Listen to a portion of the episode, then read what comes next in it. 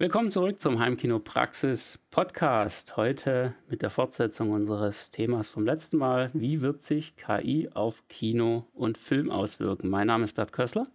Und hier ist Florian Schäfer. Und es geht direkt los nach dem Intro.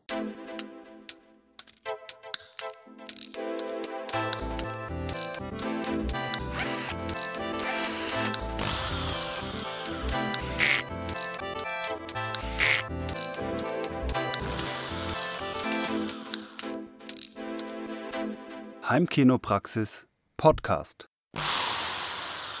Herzlich willkommen zu einer neuen Episode unseres Podcasts Heimkino Praxis. Ich bin Bert und wie immer an meiner Seite ist Florian. Hi Flo. Hallo Bert, schön wieder hier zu sein und mit dir über interessante Themen zu sprechen. Absolut, Flo. Und heute haben wir ein besonders spannendes Thema für unsere Hörer, künstliche Intelligenz in der Filmproduktion. Oh ja, KI hat in den letzten Jahren enorme Fortschritte gemacht und die Filmindustrie ist da keine Ausnahme. Es gibt so viele faszinierende Anwendungsbereiche, über die wir reden können. Definitiv, Flo. Werfen wir doch gleich einen Blick auf einige der Möglichkeiten, wie KI die Filmproduktion revolutioniert. Zum Beispiel kann KI durch maschinelles Lernen helfen, Drehbücher zu analysieren und Vorhersagen über den Markterfolg eines Films zu machen. Das ist wirklich beeindruckend, Bert. Stell dir vor, wie viel Zeit und Geld gespart werden kann, indem man frühzeitig erkennt, welche Art von Film das Publikum anspricht und welche nicht. Genau, Flo. Und auch bei der visuellen Gestaltung eines Films wird KI immer wichtiger. Es gibt bereits Tools, die mit Hilfe von KI-Assistenten dabei helfen, die perfekte Beleuchtung für eine bestimmte Szene zu finden und die besten Kameraeinstellungen auszuwählen. Das ist wirklich faszinierend, Bert. Es ist erstaunlich zu sehen, wie KI die Kreativität der Filmemacher unterstützen kann, ohne sie zu ersetzen. Es ist wirklich eine Symbiose zwischen Mensch und Maschine. Absolut, Flo. Und darüber hinaus gibt es auch Aspekte wie den Einsatz von KI in der Postproduktion, um beispielsweise visuelle Effekte zu optimieren oder sogar Schauspieler digital zu verjüngen. Ja, das sieht man zum Beispiel in Filmen wie The Irishman, wo die Technologie verwendet wurde, um Hollywood-Legenden digital zu verjüngen. Es ist wirklich erstaunlich, was möglich ist. Auf jeden Fall, Flo. Und wir haben heute noch so viel mehr zu besprechen. Von der Gestaltung vom Filmtrailer mit KI bis hin zur Verwendung von KI in der Filmmusik. Wir werden alles abdecken. Das klingt nach einer absoluten Fülle an spannenden Informationen wert. Ich freue mich schon darauf, mit dir gemeinsam diese Themen zu erkunden und mehr über die Zukunft der Filmindustrie zu erfahren. Genauso geht es mir auch, Flo. Also, liebe Hörer, bleibt dran und lasst euch von uns in die Welt der KI in der Filmproduktion entführen. Es wird definitiv eine aufregende Episode. Da gebe ich dir recht, Bert. Also macht es euch bequem und genießt den Podcast. Viel Spaß. Okay, jetzt ist aber Schluss. ja, Bert. ja, also dieses äh, wunderschöne Intro war tatsächlich jetzt nochmal von der KI generiert, die wir auch letztes Mal genutzt haben. In der Tat. In der Tat, Flo. ja, man merkt schon daran, wie natürlich die Sprache rüberkommt. Also ich finde, insgesamt ist es schon mal ganz gut, aber ja, es klingt dann doch irgendwie noch so ein bisschen hochgestochen. Aber naja, das einfach als nette kleine, nette kleine Einstieg hier in diese Folge. Aber ansonsten wird jetzt hier wieder vollkommen frei geredet, wie wir das eben so kennen. Und wir werden heute eben uns mal noch ein bisschen mit dem Thema KI beschäftigen, wie das Ganze im Bereich Kino, insbesondere was Filme angeht, sich in nächster Zeit entwickelt wird. Und ich glaube, wir müssen da für den Anfang einfach nochmal eine kurze Abgrenzung machen. Das ist letztes Mal auch etwas zu kurz gekommen. Nämlich, was ist denn jetzt eigentlich wirklich eine KI und wo sprechen wir noch nicht davon? Ich denke, wo viele da erstmal so die, ja, wo viele dran denken müssen, wenn's, wenn das Thema KI fällt, ist erstmal so die, die typischen Sprachassistenten, die man jetzt hier zu Hause hat. Ne? Im Moment gerade. Ja. ja. genau. Das ist so irgendwie das, wo man, wo man denkt, ja, ich kann ja mit der reden und die antwortet dann auch irgendwas Sinnvolles. Und das ist allerdings überhaupt nicht KI. Also kein bisschen. Ähm, das kann ja. ich. Naja, also. Also insofern, ich, also Wikipedia zeigt es an einer Stelle auf, warum das ein Problem ist, das zu definieren. Und zwar zunächst mal, ich springe mal rüber zu Wikipedia. Dabei wird die Intelligenz verstanden, die als Eigenschaft ein Wesen befähigt, angemessen und vorausschauend in seiner Umgebung zu agieren. Dazu gehört die Fähigkeit, Sinneseindrücke wahrzunehmen, darauf zu reagieren, Informationen aufzunehmen, zu verarbeiten und das Wissen zu speichern, Sprache zu verstehen, zu erzeugen, Probleme zu lösen, Ziele zu erreichen, etc. etc. Beispiel und dann ähm, kommt aber später auch noch der interessante Satz, praktische Erfolge der KI werden schnell in die Anwendungsbereiche Bereiche integriert und zählen dann nicht mehr zur KI. Während dieses sogenannten KI-Effekts scheint die KI-Forschung sich nur mit harten Nüssen abzumühen. Also ist durchaus, je nachdem von wann und wie und nach welchem Gesichtspunkt man betrachtet, ja. ist durchaus so ein Mähroboter, der gegen die Wand fährt und äh, eine Rechtsdrehung macht, intelligent und auch ja, irgendwie künstlich intelligent. Aber es wird natürlich, es schreitet vor und, und so tut man immer mehr Sachen, sagen, ein, intelligent ist das schon mal nicht mehr. Und ja. ja. Also womit wir es hier zu tun haben, ist in erster Linie, es sind einfach alles Algorithmen. Ja, also das, ich, ich kenne das, das, selbst. Kann ich habe selbst ja. für die ähm, Axela, ich, ich sage jetzt bewusst Axela, damit ihr mich nicht versteht hier im Hintergrund, ähm, habe ich selbst schon auch äh, Skills entwickelt, wenn auch jetzt keine riesen Dinge, aber ich, ich weiß, wie das in etwa funktioniert im Hintergrund. Und ähm, das ist nichts anderes als, es sind bestimmte Keywords, die da erkannt werden. Und wenn dieses oder jenes Keyword eben fällt, dann geht das quasi rein in diesen, in diesen Baum, der verschiedene mögliche Befehle enthält. Und dann schaukelt sich das immer weiter voran und versucht dann einfach den besten Befehl zu finden, der gerade passend ist. Das hat aber nicht wirklich was mit KI zu tun, denn sonst würde das Ding nämlich auch nicht teilweise so wirklich dämliche Antworten geben sondern es ist eben wirklich alles mehr oder weniger geskriptet. Es kommt einem nur relativ intelligent vor, weil in den meisten Fällen dann eben eine vernünftige Antwort auf das kommt, was man gestellt hat. Und so ist es mit dem Mähroboter genauso. Der merkt halt, halt irgendwie anhand von seinem Sensor, ah, okay, eine Wand, fahre ich ein Stückchen zurück, mache eine Drehung und dann fahre ich einfach weiter. Ja, also wir haben ja so, so klassische Algorithmen, wie man sie vielleicht mal in so einem Computerfach gelernt hat, so if then else oder so Sachen oder auch ein bisschen komplexer. Man, man strickt da so selbst äh, einen Code und was so ein typisch im Moment gerade zumindest typisches Beispiel für so ein KI-Code wäre, der also nicht so ist, ist ähm, das, äh, also typisch äh, Deep Learning, Machine Learning. Das heißt, es wird dann, ähm, es werden ganz viele Eingaben reingekippt und es werden dann äh, gesagt, bei den Eingaben soll die Ausgabe folgendes sein, zum Beispiel äh, da ist ein Mensch drauf, da ist ein Mensch drauf, da ist ein Mensch drauf oder da diese Lächelerkennung oder so. Und ähm, die Regel dazu denkt sich dann die KI oder das Deep Neural Network AI, wie auch immer, dieser Algorithmus denkt sich das aus und macht daraus eine Logik, die man auch in aller Regel dann nicht mehr äh, nachvollziehen kann. Also diese Tausenden von Regeln, wie wenn ein Pixel in der Nachbarschaft so aussieht, dann, dann, dann, dann. Und dazwischen, in diesem Fall, sind typischerweise so äh, sogenannte Klickfarmen, wenn es im größeren Stil ist. Oder man kennt es auch, ich bin ein Roboter, markiere alle Schilder mit einem Motorrad drauf. Ja. Äh, da werden KIs trainiert, indem äh, deswegen, man braucht halt da Massenbilder, weil da geht es nicht um tausend, sondern idealerweise um Millionen Bilder. Und dann kann man zum Beispiel so eine Erkennung aus Bildern machen. Und zwar eben, äh, dass diese künstliche Intelligenz sich die Logik da rauszieht äh, und was macht. Das ist so ein ganz, ganz typische Art und, äh, ja. Art und Weise.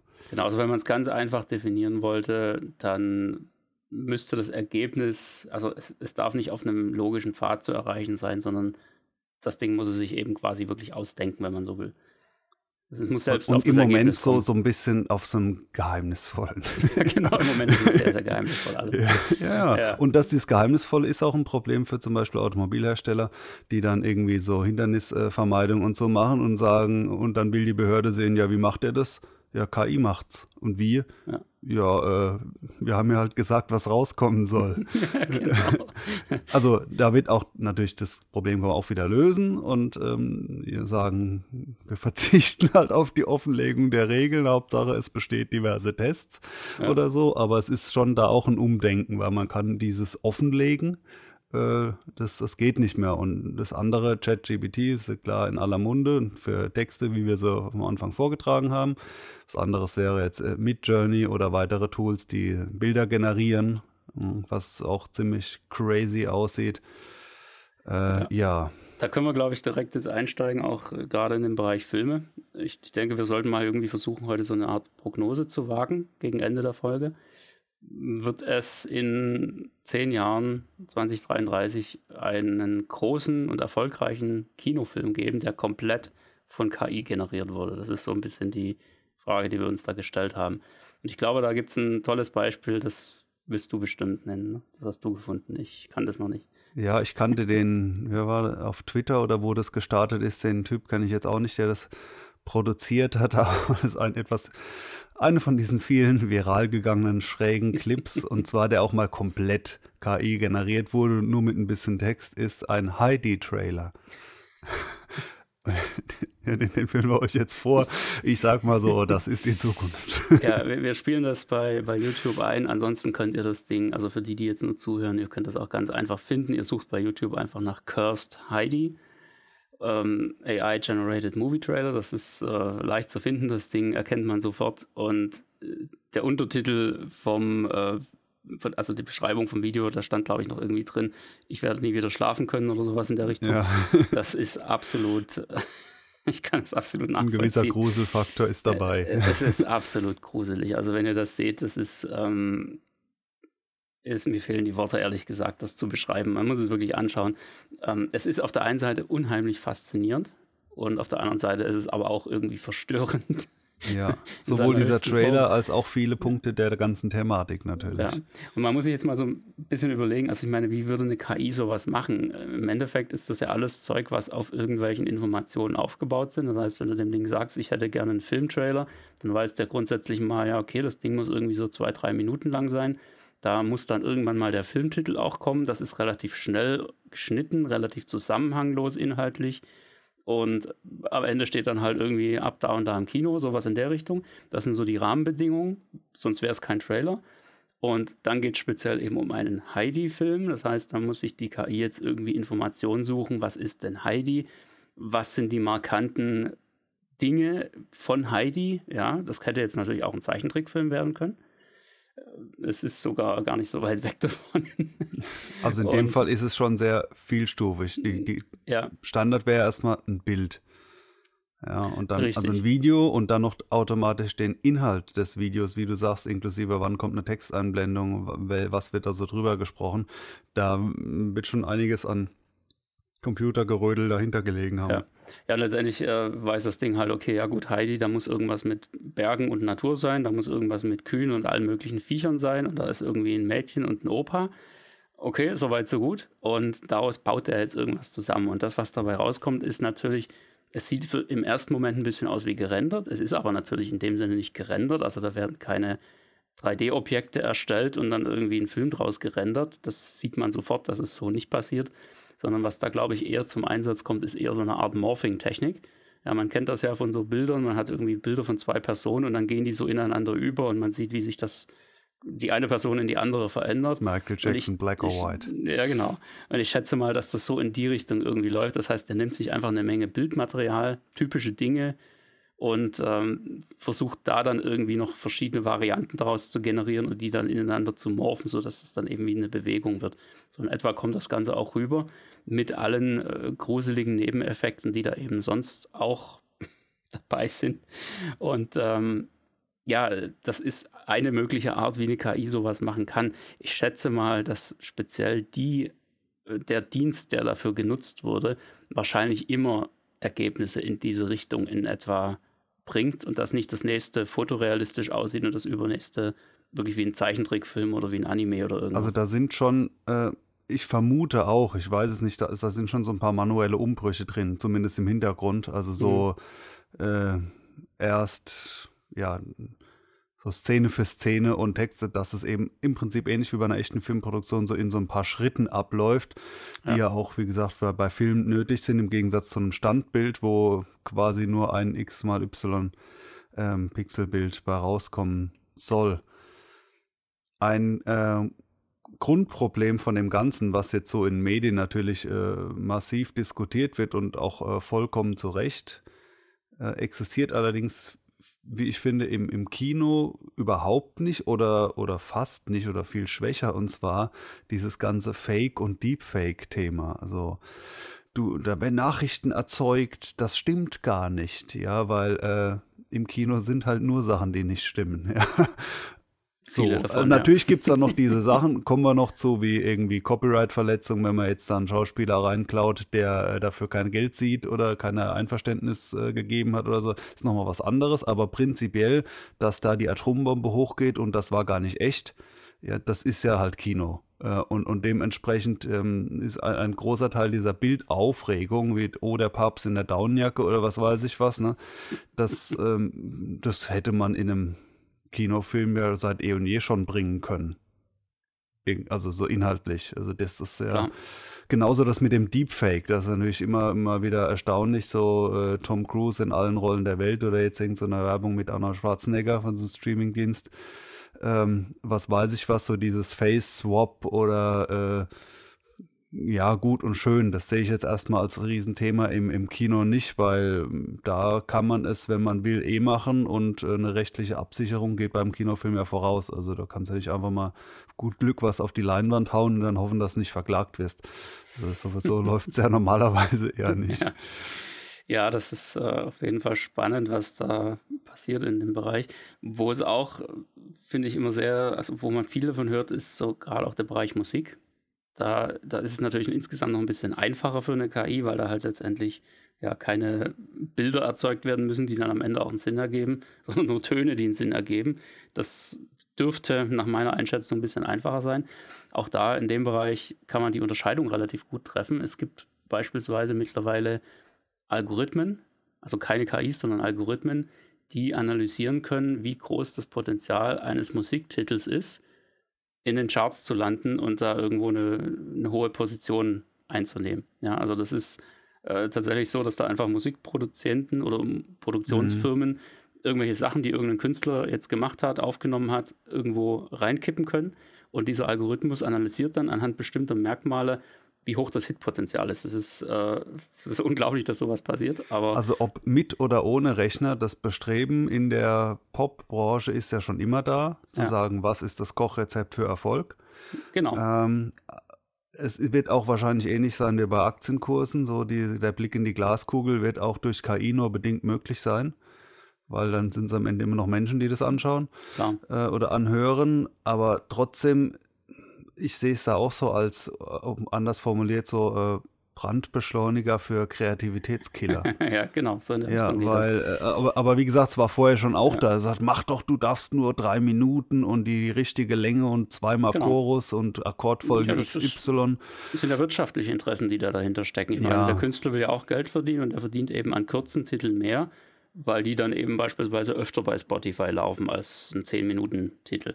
Oder eben diese live generierte Musik. Ja. ja. also und komplett. Das ist genau ja. der Punkt. Und äh, letztendlich, jetzt gehen wir mit KI im Prinzip den umgekehrten Ansatz. Das heißt, wir kennen jetzt die Rezepte für erfolgreiche Musikstücke und können jetzt der KI sagen, okay, in der Vergangenheit. Generiere ja. mir jetzt einfach selbst irgendwelche Musikstücke, die diesen Kriterien entsprechen.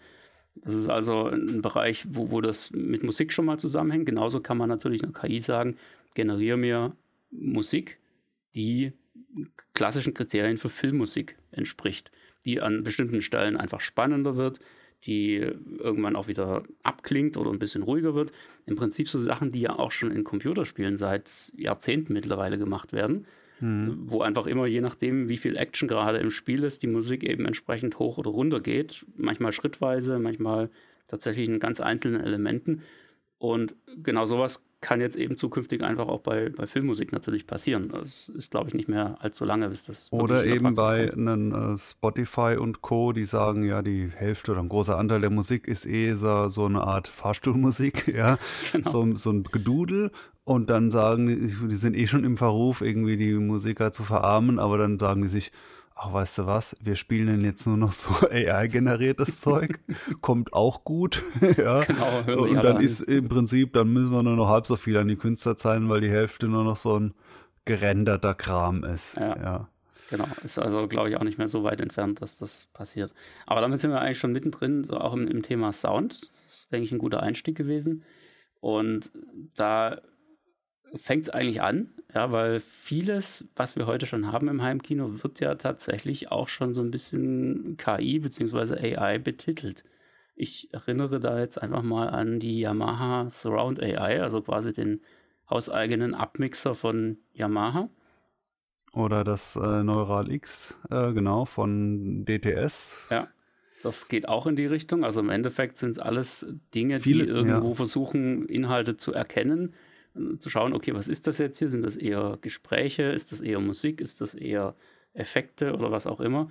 Und wie muss ich das Ganze jetzt irgendwie sinnvoll von 5.1 Kanälen auf meinetwegen 714 Kanäle oder sowas hochmixen. Die lernen natürlich nicht mehr dazu. Das heißt, die Netze sind fertig auf dem Gerät. Also dieses Netz neu und fortwährend weiterschreiben, das ist nochmal eine ganz andere Hausnummer.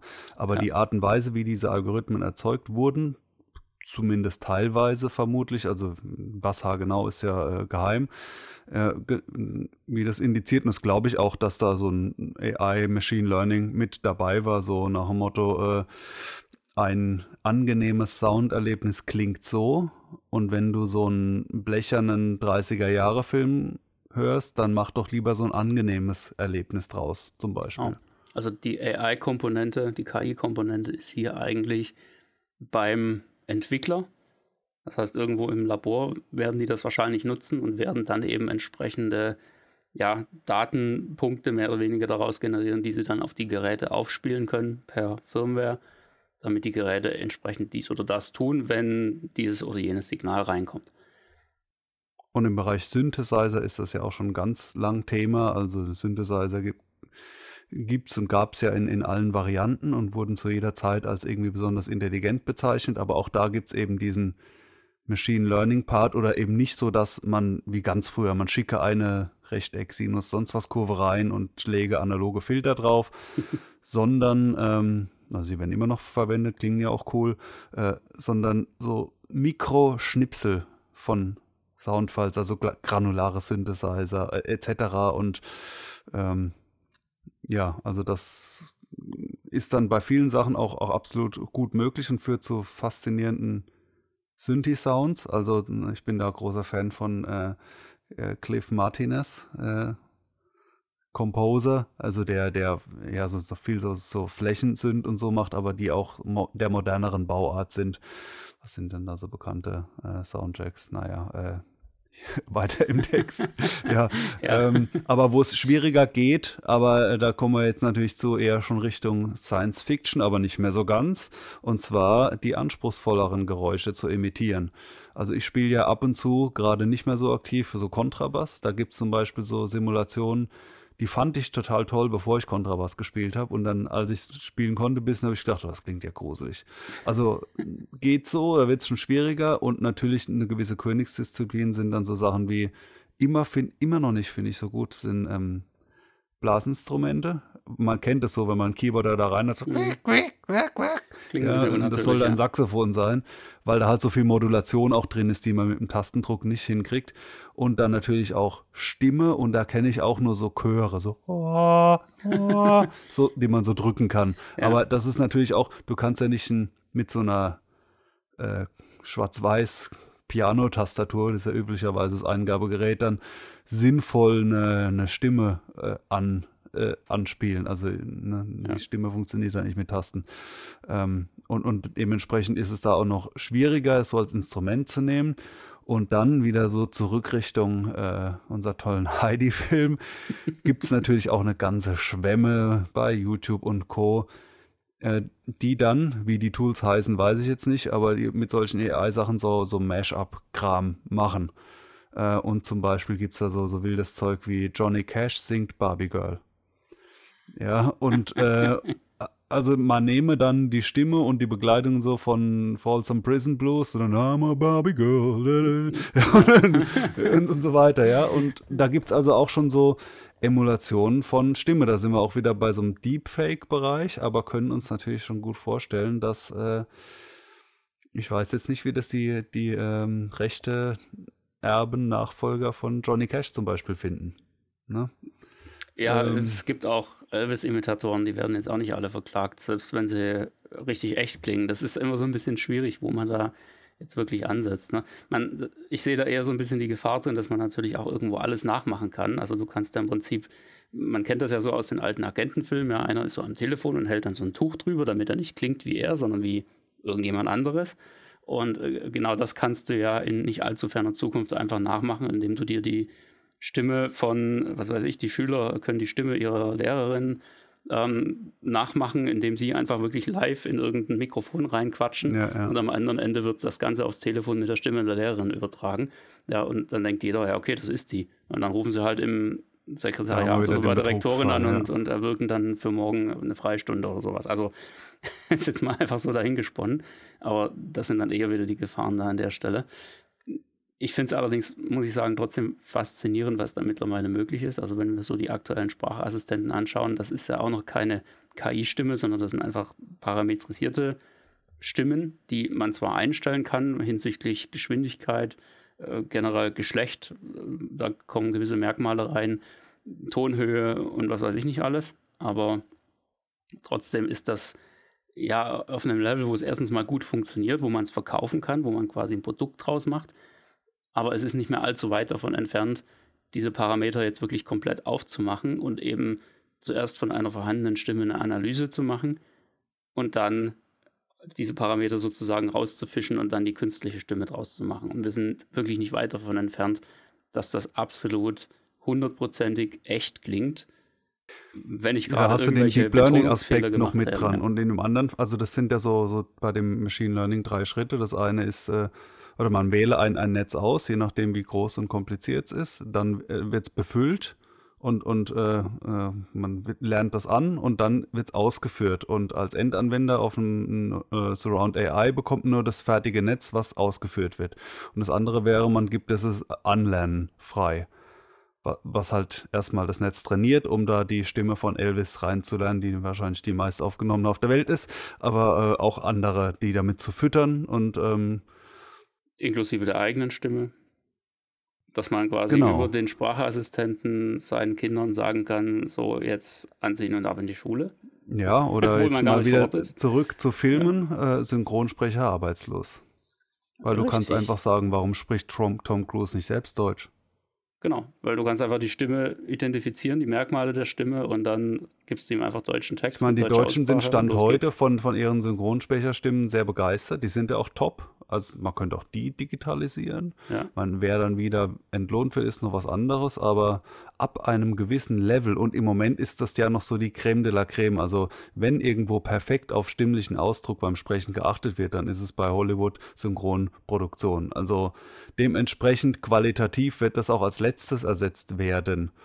Allerdings ist äh, das Tempo, was denn und wann denn als letztes ist, im Fall von so einer Computersache dann sehr relativ. Das kann dann noch ruckzuck sein. Das kann schneller äh, gehen, als wir gucken können. Ja, also da, ja. was das angeht, würde ich sagen, in zehn Jahren gute Chancen, dass es bis dahin tatsächlich aktiv genutzt wird.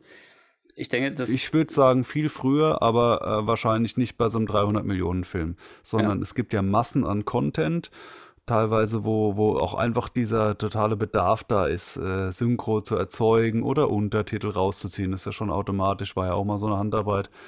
Ähm, das funktioniert auch schon sehr, sehr gut, ja. Das ist immer. Ja. Ich denke, wo, wo wir hier wirklich dran denken müssen, ist, dass wir hier wirklich über die 100 Prozent reden. Wir reden ja nicht darüber, dass wir irgendwie 80 Prozent an Qualität für eine Stimme schaffen, ja, das reicht für einen Sprachassistenten. Wenn, wenn so ein Sprachassistent mal ein bisschen eine blöde Betonung hat bei irgendwas so oder irgendwo mal einen Fehler macht, das ist nicht so schlimm, das kriegt man schon hin. Aber bei, gerade bei Filmen wäre ja wirklich Perfektion angebracht, weil das einfach die Qualität entspricht. Ja, was heißt Perfektion? Man muss zumindest ja. über das Uncanny Valley drüber. Äh, genau, also die, der, der, Moment, wo man wirklich dran glaubt, dass es echt ist im Endeffekt. Also genau. es, es geht einfach darum, diese, diese vielen kleinen Fehlerchen, die dann doch hin und wieder mal noch auftreten, einfach auszumerzen. Und da gibt es eben einfach Situationen, wo bestimmte Dinge mit einer bestimmten Betonung gesagt werden und wo eine, ja, eine, eine Sprach... Äh, eine Sprachengine, sagen wir mal so, wie, wie sie heute existiert, wie wir sie fast alle zu Hause haben, dann einfach doch ab und zu mal versagt. Ja, da kann man sich einfach die Qualitätsunterschiede zwischen den aktuellen, also Siri, Axela und wie sie alle heißen, ähm, kann man sich einfach mal anschauen und das ist teilweise schon gravierend und da ist nicht unbedingt das aus dem teuersten Haus das Beste, muss man auch ganz klar sagen.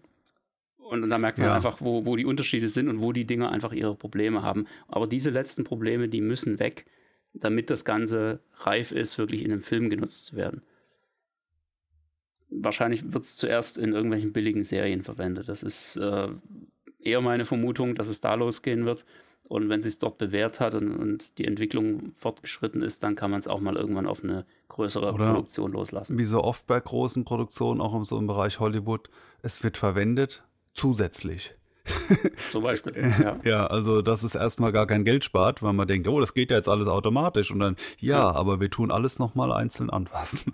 Ja, und ich dann, könnte dann wird es sogar noch teurer. Ich könnte mir auch gut vorstellen, dass das dann auch nur so partiell eingesetzt wird. Beispielsweise, wenn die dann mit der Synchro eigentlich durch sind, der, der Sprecher ist schon wieder nach Hause gereist, ja, und dann merken sie, ja, nee, hier irgendwie, das passt irgendwie doch nicht so richtig, da müssen wir doch nochmal was ändern. Dann lassen die den halt nicht nochmal kommen, sondern lassen dann halt einfach die KI ran und die wird dann diese ein, zwei Sätze, die da anders gesagt werden müssen, dann vielleicht doch noch gut hinbringen.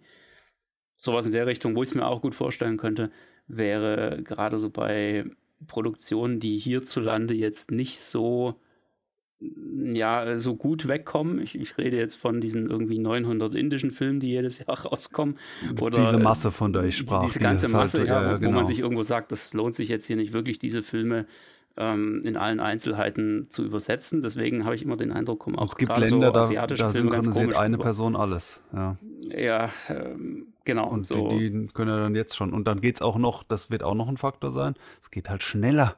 Wenn es prinzipiell ja. gut genug funktioniert, dann kannst du die Komplettsynchronisation halt an einem Tag durchprügeln. Genau. Es, es ist halt einfach Stunde. nicht die, die Masse an Abnehmern da, weil sich nicht so viele Leute hier für, sagen wir mal, asiatische Filme im Allgemeinen interessieren. Ja, ich finde sie auch immer ein bisschen strange, so von ihrer Art her. Da muss man halt irgendwie, glaube ich, Fan davon sein. Und deshalb wird da eben dann entsprechend auch nicht, werden nicht die Ressourcen aufgefahren, um das so zu machen wie bei einer Hollywood-Produktion. Naja, spannendes Thema an der Stelle. Um bei Synchro zu bleiben, was ja auch sehr naheliegend wäre, weil wir kennen das auch von Deepfake, ist die Mundbewegungen anpassen. Weil das ist ja so ein Hauptnachteil, ja. dass es dann doch eigentlich ja, erstaunlicherweise hat man oft die Illusion, es wäre lippensynchron, aber de facto geht ja dann doch jede zweite Silbe eigentlich äh, auseinander, weil es ja einfach andere Worte sind. Und da äh, die, die Lippenbewegungen mh, anzupassen. Trotzdem sehe ich immer, dass jede kleine Änderung dann immer Datenrate, Bandbreite, dies und das. Also es wird ja dann doch versucht zu vereinfachen und vereinheitlichen, wo es nur geht. Also dass ich sehe jetzt irgendwie trotzdem nicht Netflix in zwei Jahren äh, den Film in jeder Sprache in 4K mit anderen Mundbewegungen rauszubringen. Sehe ich im Moment auch noch nicht. Wobei Ansätze dafür sind auch da. Ähm, beispielsweise im Bereich der Computerspiele ist das nicht so ganz unüblich, ja, dass da beispielsweise eben die, die Sprecher einfach mal ihren Text aufsagen und betonen. Und dann, während das Spiel quasi live läuft, die Sprachdatei analysiert wird und, und geschaut wird, okay, wo passiert denn irgendwo was, also wo wird geredet und wo ist kurz mhm. eine Pause zwischen den Gesprächen und daraufhin dann quasi bei den animierten Charakteren, bei den 3D-Modellen Weil die Bewegungen äh, entsprechend angepasst animiert werden. werden und nicht vorgerendert sind. Genau, ja. da haben wir einfach keine, also keinen keine so hohen Qualitätsanspruch im Endeffekt, genau. Auch wenn das natürlich trotzdem schon sehr, sehr gut hinkommt heute. Man merkt es trotzdem immer noch ein bisschen, aber die Ansätze in dem Bereich sind da. Jetzt muss man es eben nur noch fotorealistisch hinbekommen und aber wäre ja auch nicht das Problem, weil das ja auch wiederum nicht live passieren muss. Zunächst mal für einen Film, sondern da könnte man das Ganze ja wirklich auch vorrendern. Genau, ja, ja. Ja, ja, ja spannendes Thema. Haben wir uns mit Sound viel äh, befasst oder mit, mit so äh, ja, Stimme etc. Mhm, perfekter Übergang. Bild ja. ist natürlich, waren wir jetzt schon mit den Mundbewegungen, auch so ein, so ein Mega-Ding. Und eine Frage, die ich mir dieser Tage stelle, ob äh, Wes Anderson eigentlich offiziell als Erfinder der KI dienen kann, äh, genannt werden kann. Vielleicht ist Wes Anderson eine KI. ja. Vielleicht existiert er ja. also das scheint auf, durch seinen sehr ausgeprägten Stil, ja, Zentralperspektive, Pastellfarben etc., wir hatten es auch schon ein paar Mal von, ist er halt die ultimative Vorlage, um dieses typische äh, entweder so TikTok etc. Trend, ich mache Urlaubsbilder im Stil von, oder so automatisch generierte Mashup-Sachen, äh, Batman im Stil von Wes Anderson, keine Ahnung, la tralala im ja, Stil von und dann genau und dann könnte man vielleicht noch zwei, drei andere Regisseure nennen oder Filme im Stil von The Batman, dann wird auch irgendwas Dunkles dabei rauskommen oder so, aber ansonsten ist es einfach Aufgrund der Auffälligkeit, so der ultimative, die ultimative KI-Vorlage. ja, das kann auf jeden Fall sein. Was könnte man denn mit KI im Bereich von, ja, von Bild und Visual Effects anfangen? Ich glaube, da gibt es Möglichkeiten, oder? Also wir ja, hatten die, die Synchronität. Ja. Ich meine, CGI ist ja mal so der, der erste große Knaller, also was irgendwie fast jeder Film verwendet. Da wird sich auch immer mal drüber beschwert, dass es unecht aussieht. Also zumindest finde ich, wir, wir hatten schon bessere Zeiten. In den letzten Jahren ist es ein bisschen qualitativ teilweise zurückgegangen. Aber ja. ich glaube, in dem Bereich kommen wir auf jeden Fall mit KI ganz gut voran. Also wenn man sich zum Beispiel mal anschaut, aktuell was im Bereich der Bildbearbeitung jetzt möglich wird, ja, dass man einfach, das ist nicht mehr so, ja, Photoshop hattest du früher halt, okay, der Mann soll jetzt eine Tasse in der Hand halten, da hast du halt irgendwo eine Tasse genommen und hast sie da rein montiert. Ja, Heute markierst du einfach nur den Ausschnitt und, und gibst dann einfach die Informationen an die KI rein. Ähm, gib diesem Mann eine Tasse Kaffee mit Dampf in die Hand. Zack ist das Ding da drin. Also einfacher wäre es noch natürlich erstmal diese automatische Freistellen, wo man, wo der Kontext überhaupt erkannt wird. Das ja. Kann, ja, kann ich auf dem Handy auch machen. Ja, geht ja wieder mittlerweile. Ein Objekt gedrückt ja, halten, zack, freigestellt. Gut, genau. Also das Feature ist drin, äh, Perfektion, ja, aber hier und da passabel. Das ähm, könnte beispielsweise Greenscreens bald überflüssig machen. Absolut, ja. Und da wird halt auch der Content erkannt. Ne? Da wird, ja. ähm, ist zwar alles scharf, aber da wird erkannt, okay, dieser Ärmel gehört noch zur Person. Abgeschnitten, Hintergrund nicht mehr. Dann äh, Generative Fill ist auch so ein sehr populäres Ding, wo quasi Hintergrund fehlt. Äh, so machen wir das Bild ein bisschen breiter. So, so Landschaftsfoto ist nicht breit genug. Da malen wir noch einen Berg dazu. Ja. Äh, das geht, wie du gesagt hast, man kann sogar mittels Prompt, mittels Ansage sagen, nehm, äh, setz mal einen anderen Hut auf. so Sachen. Also diese Manipulation, da geht auf jeden Fall mittlerweile viel. Am, am meisten natürlich dann auch noch bei Standbild. Das ist immer als erstes dran, weil das dann konstant über mehrere Bilder zu ziehen ist, was anderes. Und für diese einzelnen Bilder, die so total nach einem perfekten Klischee aussehen, also das ist ja schon auch so ein erschütterndes Beispiel. Also erschütternd weiß jetzt nicht, aber ähm, Stockfoto. Also das sind ja diese Bilder, diese generischen, die man nehmen kann, um was zu illustrieren, so zum Beispiel zu zeigen, wir sind ein tolles Unternehmen, äh, hier ähm, Leute stehen um einen Tisch und, äh, und, und ja, oder. Spiel ja, Bullshit-Bingo, ja. Genau, genau diese, ähm, die nicht echt gemachten Bilder von was, sondern halt zur Illustration herangezogen. Gestellte Bilder, nennen Ja, die so, nutzt ja. du ja auch häufig zur Illustration des Podcasts, ja, also ja. Der, der Folgenbilder zum Beispiel, ja. Also, nimm mal einen, der da so ein, hast du nicht alle selber fotografiert. Aber sie wurden fotografiert. Zumindest bis vor kurzem. ja. Genau. Und im Prinzip, ähm, also da sind wir schon an diesem Punkt, wo äh, das wäre sicher auch ein Beispiel von künstlicher Intelligenz, wo, ähm, wie hieß der nochmal? Blue Dingster, dieser Schachcomputer damals. Hm, ist schon eine Weile, ja. Deep Blue, glaube ich. Nee, ja, ich meine, da ja. war was, ja. genau, also wo der dann äh, den, den Großmeister abgelöst hat. Mhm. Und ab da war das Thema natürlich dann langweilig, ja, dann war es durch. Und äh, bei Stockfotos sind wir da auch. Also da gibt es so äh, Umfragen, so Vergleiche, aufwendig gemachtes Echtbild mit Prompt gleich. And the winner is AI. Mhm. Äh, natürlich jetzt nicht bei jedem AI-Bild, da, da, muss man dann jetzt noch drei Tage Zeit lassen, dann ist es bei jedem. Äh, aber genau, also da ist es schon durch und ähm, das ist jetzt nicht die kreativste äh, Fotografensparte gewesen, klar.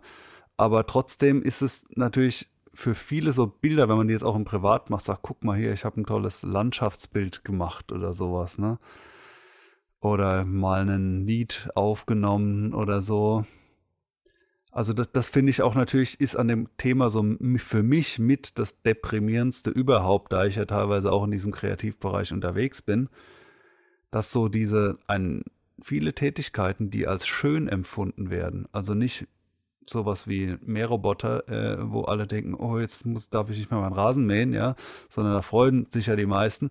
Aber zu, zu sagen, so das, was ich in meiner Freizeit dann gerne tue, also ein schönes Bild machen, das kann ich natürlich immer noch tun, nur es wird keinen mehr interessieren, so ungefähr. Ja, ja weil man einfach der KI sagen kann, mal mir eine Mona Lisa im Stil von Van Gogh, so auf die Art. Ja, genau. Und, ja. und dann von links und rechts und von oben und unten überholt wird im, in der Generierung von Sachen oder was zum Beispiel bei Kurzfilmen sehr häufiges Genre ist, ist jetzt nicht meins, kenne ich mich nicht aus, aber Animationen. Aber auch so, so teilweise selbst gemalt, getrickst, wie auch immer. Ja, es ist, ja. Äh, da, da, muss man eben dann wirklich noch unterscheiden, äh, ist es dann eben Kunst, wenn es von Hand gemacht wurde und wenn es eine KI gemacht hat, ist es dann nicht mehr Kunst. Das ist ja wieder so ja, die Definition. Auf der anderen Seite kann ja gewissermaßen eine KI auch Kunst erschaffen, auf ihre Art eben. Ist nur die Frage, ob das dann wirklich ein kreativer Prozess ist oder ob das eben einfach nur generisches Zeug ist. Wenn man die gleiche Anfrage nochmal stellt, dann sieht es eben anders aus. Also ich, ich glaube und ich hoffe, dass man sich da trotzdem irgendwie dran gewöhnen wird, was auch sonst. Ne? Also so ähnlich wie man ja auch sagt, ja, ich laufe zu Fuß, obwohl ich mit dem Auto schneller wäre. Ja, mhm. äh, das kann man ja auch freiwillig machen. genau. äh, also so, so, ja, aber, aber trotzdem ist, ist das definitiv ein bisschen ein ähm, ja, äh, trauriger Aspekt, finde ich, an der Sache. Ja. Wo es, denke ich, eher wieder interessant wird, äh, sind dann wirklich so richtig produktive Anwendungsfälle. Und da gibt es einen ganz großen, nämlich verstorbene Schauspieler wiederzubeleben. Also jetzt nicht die Schauspieler, sondern ähm, sie quasi für die Leinwand dann doch nochmal zum Leben zu erwecken. Mhm. Was ja in Ansätzen jetzt beispielsweise relativ bekanntes Beispiel äh, Star Wars, diese ja. äh, kleinen, wie heißen da, diese, diese Zwischenfilmchen, äh, war das äh, Solo ja, das oder, doch, oder, Rogue One oder sowas, da, da wurde es glaube ich schon gemacht. Genau, da ist doch schon ähm, einmal dieser alte den Kerl Tarkin haben sie da schon mal äh, quasi, ja, aber genau, das war da noch animiert. An. Ja, das ist ja. noch wirklich so klassische ja, okay. 3D-Modelle mehr oder weniger gewesen. Aber gerade in dem Bereich macht es ja auch Fortschritte. Man hat es jetzt auch gesehen, beispielsweise bei ähm, Mandalorian, als da ein junger Luke Skywalker wieder auftaucht. Das sah schon teilweise wirklich beeindruckend aus. Und äh, auch in dem Bereich wird es mit Sicherheit Fortschritte machen, ja, dass im Prinzip entweder die alte Version des Schauspielers quasi das, den, den Jungen spielen kann. Insbesondere natürlich auch bei so Filmen, wo eben über eine längere Zeitspanne hinweg dann Menschen altern. Ja, bisher wurden da einfach verschiedene Schauspieler verwendet, ein Kindschauspieler, ein Jugendlicher, ein Alter. Aber auch das kann man ja dann in Zukunft schon mal sehr, sehr gut per KI quasi schon, machen. Ja dann hat man zumindest die gleiche Person dahinter, die das spielt und damit eben auch die, die typischen Merkmale, ja, diese, diese Kleinigkeiten, wo es eben drauf ankommt, wo man irgendwie sagt, der hat eine bestimmte Art zu reden oder hat eine, einen ganz bestimmten Tick, den er immer hat, was oft gar nicht so leicht zu identifizieren ist, aber die KI würde es dann vielleicht merken und würde den quasi wirklich perfekt reproduzieren, beziehungsweise verjüngen oder, oder älter machen oder was auch immer ich meine, da gibt es ja schon jede Menge Handy-Apps, aber die sind natürlich alle nicht hundertprozentig perfekt. Das muss einfach in einer anderen Qualität stattfinden, um dann für einen Kinofilm tauglich zu sein. Oder dann eben wirklich der Extremfall, kann ja immer mal passieren während einer Produktion, besonders tragisch natürlich für die Produktion selbst, ja, wenn irgendwie ein Schauspieler verunglückt oder was auch immer und dann die Produktion eigentlich nicht zu Ende gebracht werden kann oder noch massive Änderungen an der Handlung notwendig sind um den Film noch irgendwie zu einem Abschluss zu bringen und, und dass das Ganze noch einen Sinn ergibt. Und das Problem hätte man dann nicht mehr so wirklich. Das ist natürlich dann vielmehr eine, eine rechtliche Frage, weil, äh, und genau das ist tatsächlich ein Punkt gerade, einer der Paaren, die mir, die ich so aufgeschnappt habe, von dem zur Stand der Aufnahme des Podcasts äh, andauernden äh, Zach Efra äh, Hollywood Streik, Screen Actors Guild, also Schauspieler und den Drehbuchautoren, die streiken jetzt zum ersten Mal im Verbund äh, für bessere diesen, das und jenes. Äh, Fran Drescher ist da so eine Hauptperson, das ist die Nanny-Darstellerin von früher, die führt die, die Truppe an. Ist, äh, ja, und gegen was protestieren die oder für was? Und zwar ist ein Punkt, den sich so ein großer äh, Studioverbund, also da gibt es Konsortien, wo so, sage ich mal, alle große Hollywood-Studios drin sind. Jetzt also es geht jetzt nicht mehr nur um Disney oder so, sondern noch viel mehr. Äh, mal so vorgelegt haben, dass Statisten für 200 Dollar äh, 3D gescannt werden und äh, damit dann auch die Rechte abgeben, äh, egal wann und wie, digital aufzuspielen. Mhm ist so ein Punkt, dass sie natürlich, äh, wenn das irgendwie so laufen sollte, da irgendwie mitverdienen wollen. Und dann ist trotzdem der nächste Schritt schon äh, absehbar. Man generiert die komplett aus dem Nichts. Also in diesem Fall. Und jetzt trifft es auch im konkreten Fall halt eher Statisten, ja, für 200 Dollar. Aber mh, mm, die wollen natürlich jetzt die, auch die Top-Schauspieler sehen, dass das Ganze in die Bahnen geht, dass wenn die irgendwann auch Streaming ist ein anderer Punkt bei dem Streik, also in irgendwelchen anderen modernen Auswertungsformen, die dann noch aus dem Boden schießen, dass sie dann nicht irgendwie sagen, Ad stand ja nicht im Vertrag. Und äh, wer greift's ab? So ungefähr. Ich denke, da, also da wird so eine gewisse Verzweiflung ist da jetzt definitiv offenbar ja. gegeben. Ich meine, das ist ja schon massiv und auch so nie da gewesen, was einen Streik angeht. Absolut. Da wird irgendwo sicherlich was gefunden werden müssen, wie man damit vorgeht. Ich denke, wenn ein Schauspieler für eine gewisse Rolle unterschreibt, dann wird er das wohl für alles tun müssen, was da produziert werden soll, sonst wäre das ja eine komplette Behinderung der Produktion. Ja, also dann muss das eben so irgendwie geregelt werden, dass, dass, dass die Rechte quasi an die Produktion gebunden sind, zumindest mal. So, und dann ja, können die dann damit ist die machen, Frage, an, an, welche also, Auswertungsform, wenn die dann sagen, äh, wir ja. machen da nochmal in äh, zehn Jahren eine Fortsetzung. Das wäre dann die Frage. Wir haben deine genau, Daten. Das, ja. die haben wir ja, können wir weiter. Genau, wir haben wir dann kriegst du hier, kriegst noch 200 Dollar. äh, ja. Ähm, ja. Ja, das wird dann irgendwann interessant. Also gerade bei so Produktionen, wo dann die, die Schauspieler auch mal ausgetauscht werden mussten, weil aus irgendwelchen Gründen, weil sie nicht mehr wollten, nicht mehr konnten, nicht mehr da waren, was auch immer. Mhm. Ja, ich könnte mir gut vorstellen, dass dann irgendwann so ein Fast and Furious Teil 87 kommt, wo dann äh, oder dann sagt ein Gericht, ne? der Schauspieler verhält sich so daneben, stellt wilde Forderungen, will nicht mehr weitermachen wir tun euch Produktionsfirma aber genehmigen, ihn digital weiterzuverwenden, weil der Schauspieler ist ja schuld. Äh, sowas in der Richtung. Könnte ja passieren. Das ne? werden die Anwälte schon irgendwie gebacken kriegen, besonders ja, in Amerika äh, natürlich. Interessante Fälle werden ja. da auftauchen. Äh, und ich hatte ja Wes Anderson genannt und viele andere wären auch zu nennen, deren Bilder ja auch schon gerade massenhaft zur, zum Training von KIs genutzt werden. Und das ist natürlich die nächste Debatte. Äh, die KI lernt das ja von, äh, von anderen, die dafür nicht entlohnt werden, Stand heute. Und die Frage ist, wird da überhaupt jemals noch irgendwie eine Kurve zu kriegen sein, weil es wird nur in den seltensten Fällen so, so, so schnitz mir das, das Gesicht von Harrison Ford da und da rein, dann wäre es ja noch relativ klar. Aber wenn man jetzt den Stil von Wes Anderson lernt, dann ist es ja so ein, so ein mm, nicht eindeutiger Diebstahl. Oder wenn man, wenn man sich bei tausend Regisseuren benutzt, dann, ich meine, bei Musik kennt man es, das Sample muss kürzer sein als so und so, damit es noch, ne, dann, sonst ist, dann ist es noch nicht geklaut. Und, und so wird ja eine KI, die arbeitet ja mit so Mikroschnipseln. Also, äh, die, da ist ja nicht die linke Hälfte vom einen Bild und die rechte vom anderen geklaut. Es und die Frage ist, wird da irgendeine äh, eine Umverteilung oder Rückverteilung, Rückvergütung stattfinden, dass da viele gerade hinterher sind und das gerne erstreiten wollen, ist klar, aber ähm, das ist, äh, das ist so ein bisschen wie Versuchs Internet aufzuhalten, scheint es mir. genau. Ja, oder das Internet auszuschalten. Es, ja. Ist, äh, es ist schwierig, weil ich meine, wenn ein bestimmter Regisseur einen bestimmten Stil hat, dann hat er jetzt auch nicht zwangsläufig darauf irgendwie das, das Copyright. Weil ich meine, wie willst du ein, Copyright auf den Stil äh, machen? Wenn das jemand anderes genauso machen will mit der Kameraeinstellung, mit den Farben, was auch immer, dann ist es sein, sein gutes Recht. Also bisher ja war es so, es musste am, am, finalen Werk nachzuvollziehen sein. Also gab es ja auch diese Musikgerichtsverfahren, äh, ja. das er geklaut von Marvin Gaye und so und, und etc. Und da sagt wirklich ein Richter, für mich klingt das ausreichend ähnlich und irgendwelche Experten haben es gesagt oder halt nicht.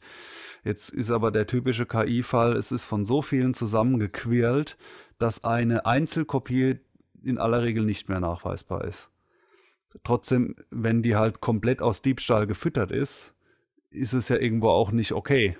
Das ist so, wie wenn du allen Menschen auf der Welt einen Cent klaust, dann bist du auch Milliardär. Ja, und dann ist es deswegen auch nicht legal. Richtig, genau. Aber ähm, also in diesem kaum Fall. einem tut's weh. Im, im, ja. ja. Ähm, außer wenn, wenn halt dann äh, diese Personen nicht mehr gebraucht werden, ne? dann tut es dann schon irgendwie weh. Das ist immer ähm, die Frage. Ja, nee, aber es, es, ist schon richtig. Ich meine, wenn man jetzt gerade so zum Beispiel diesen, diesen Heidi-Trailer nimmt, dann du siehst ja. Der tut weh. Es, äh, ja, er tut weh, okay. das ist ein anderes Thema. Aber äh, es ist ja offensichtlich alles Menschen irgendwo Bildmaterial, was von irgendwo genommen wurde und wo irgendwo ein Urheberrecht drauf liegt. Aber es wird eben am Ende so lange verfremdet, bis es eben nicht mehr zu erkennen ist. Und ich meine, genau das Gleiche könnte ich per Photoshop machen und würde es dafür auch nicht eingebuchtet werden, ja, weil es einfach ab einem gewissen Punkt ist es eben so weit mhm. weg vom Original, ah, ja. dass du es nicht mehr nehmen kannst. Es also, ist, du, ja. ist, halt ohne Beispiel, ja. Also man, man weiß zum Beispiel, du kennst ja die Gerichtsverfahren Malbilder. Ja, warum? Weil man da drin nicht fotografieren kann. Das ist erlaubt. Was macht jetzt die KI? Tut die abmalen oder fotografieren? Ja. Und, und so schnipselweise arbeitet ja auch kein Mensch mit Einzelpixeln. Also es, es werden da wegweisende Gesetze und Urteile her müssen und sei es, dass so gut wie nichts zu belangen ist. Ähm, ja, aber da könnte, könnte man es ja auch umgehen und sagen, mach einen Film mit einem, der fast aussieht wie Harrison Ford. Genau. also, ja. Aber nur fast.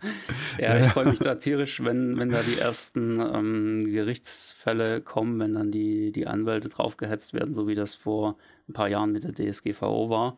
Ja, also einmal das komplette Internet umgekrempelt werden und seitdem müssen wir bei jedem Besuch irgendeiner x-beliebigen Website erstmal so einen blöden Banner wegklicken. Ja, das hat im ja, Endeffekt ist, auch äh... keinem wirklich geholfen. Ja, es ist nur, dass wir das Gefühl von, von Sicherheit bekommen. Und hier im Falle von KIs werden wir dann halt irgendwie das Gefühl von Gerechtigkeit bekommen, aber am Ende interessiert es trotzdem kein Schwein. Ich weiß nicht, ob es nicht irgendwo in diese Richtung läuft. Ist ein, ist ein schwieriges Thema. Ja, wo wir natürlich auch hinkommen, jetzt hatten wir den, den Sound, wir hatten die Bilder, aber da gehört noch ein bisschen mehr zu dem Film dazu. Letztendlich hat ein Film auch im Idealfall noch eine Handlung. Und auch da steckt ja nicht wenig geistiges Eigentum üblicherweise dahinter. Ja, sei das jetzt, dass es von irgendeinem berühmten Buchautor die Geschichte ist oder dass eben jemand einfach wahnsinnig viel Zeit reingesteckt hat, eine sinnvolle Handlung auszubaldowern. Und genau das kann jetzt aber natürlich auch im Film zukünftig passieren. Und wenn die Inhalte des Films, also der Sound und das Bild, komplett generiert werden können, dann kann sowieso schon eine Handlung generiert werden. Ich meine, das ist wahrscheinlich jetzt schon möglich.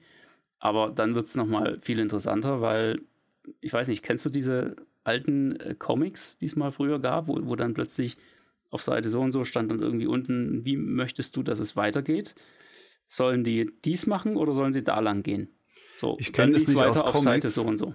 Aber ich erinnere mich an eine Debatte, die ich so in den 90ern geführt habe, mit, wo wir dachten, wir, wir philosophieren, war ich noch in der Schule, wir, wir philosophieren jetzt mal, wie es mit dem Kino weitergeht. Mhm. Und da gab es ja auch schon Computerspiele oder war da noch eher sowas wie Wolfenstein oder sowas in Reichweite, also schon ein bisschen früher oder irgendwann dann mal als erster Half-Life oder so. Äh, und dann, ja, da wird man in Zukunft, macht dann der Film Stopp und dann sagst du äh, jetzt, wie es weitergehen soll. Und dann kann man so immer an Abzweigungen entscheiden und aufgrund ja. von, dass da halt so überhaupt mal was gerennt, so in Echtzeit irgendwie in Computerspielen sichtbar war, dachte mir, das wird jetzt so voll das Ding, dass man da so ja. mittendrin ist und das hat sich bisher äh, überhaupt nicht durchgesetzt. Also so im, im Format Kino, das ginge jetzt besser denn je und es wird immer besser gehen ähm, dann zu sagen, ach, weißt du was, ich, ich würde jetzt gern mal mit meinem äh, kleinen Kind Alien gucken, mach den doch mal äh, FSK 6. Und dann hast du so ein süßes Knuddel-Alien. Ja, so oder Art, ja. Äh, und, und solches Umstricken ja. von Filmen, also äh, aber möglich wäre da vieles. Da aber ist ich, jetzt ich schon glaub, einiges möglich. Ähm, es ist immer nur eine Frage, wie muss es am Ende aussehen, damit es kinotauglich ist. Muss es natürlich gewissermaßen fotorealistisch sein, außer wir sagen von vornherein, der Stil von dem Film soll gar nicht fotorealistisch sein, sondern eher wie eine Computergrafik extrem stilisiert, also mit irgendwelchen Filtern drauf, dass es beispielsweise wie ein Zeichentrickfilm aussieht. Auch das gibt es ja schon im Bereich der Computerspiele, wo man einfach eine bestimmte Anmutung sozusagen versucht hinzubekommen. Und wenn man von vornherein akzeptiert, dass ein Film eben so gemacht sein soll, dass er wie ein klassischer Zeichentrickfilm oder ein Animationsfilm rüberkommen soll, dann kann man das Ganze auch letztendlich mit Computergrafik machen. Und damit wird das Ganze auch komplett, ja, ich sag mal, skriptfähig.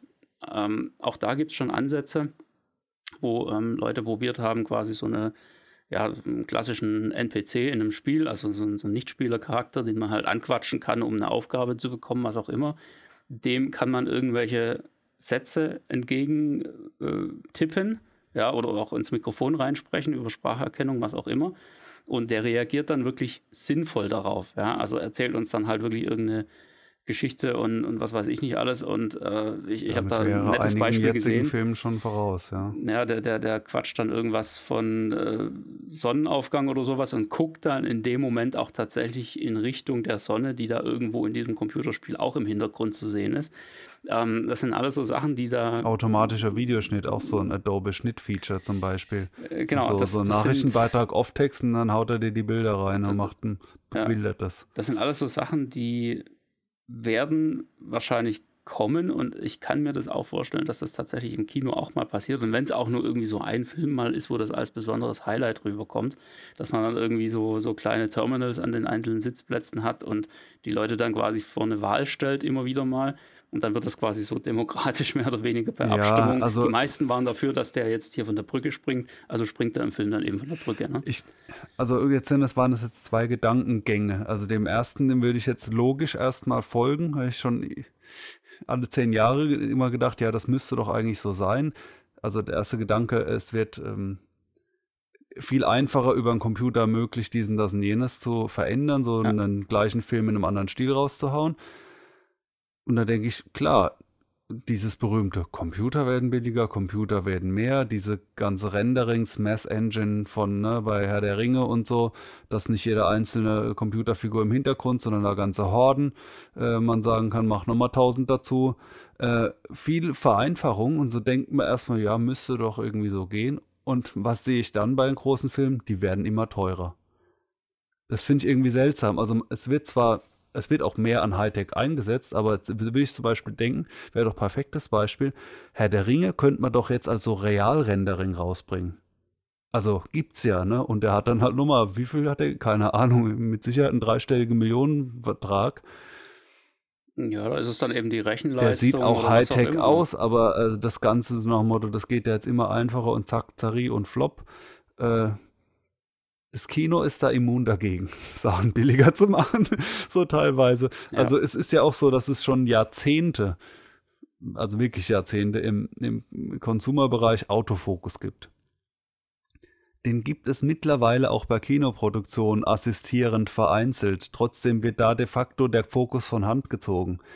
Also gerade bei Kinoproduktionen ist es doch frappierend, wie manuell viele Sachen sind, wo man dann im Zweifel sagt, nee, du äh, du animierst mir nur den Baum im Hintergrund.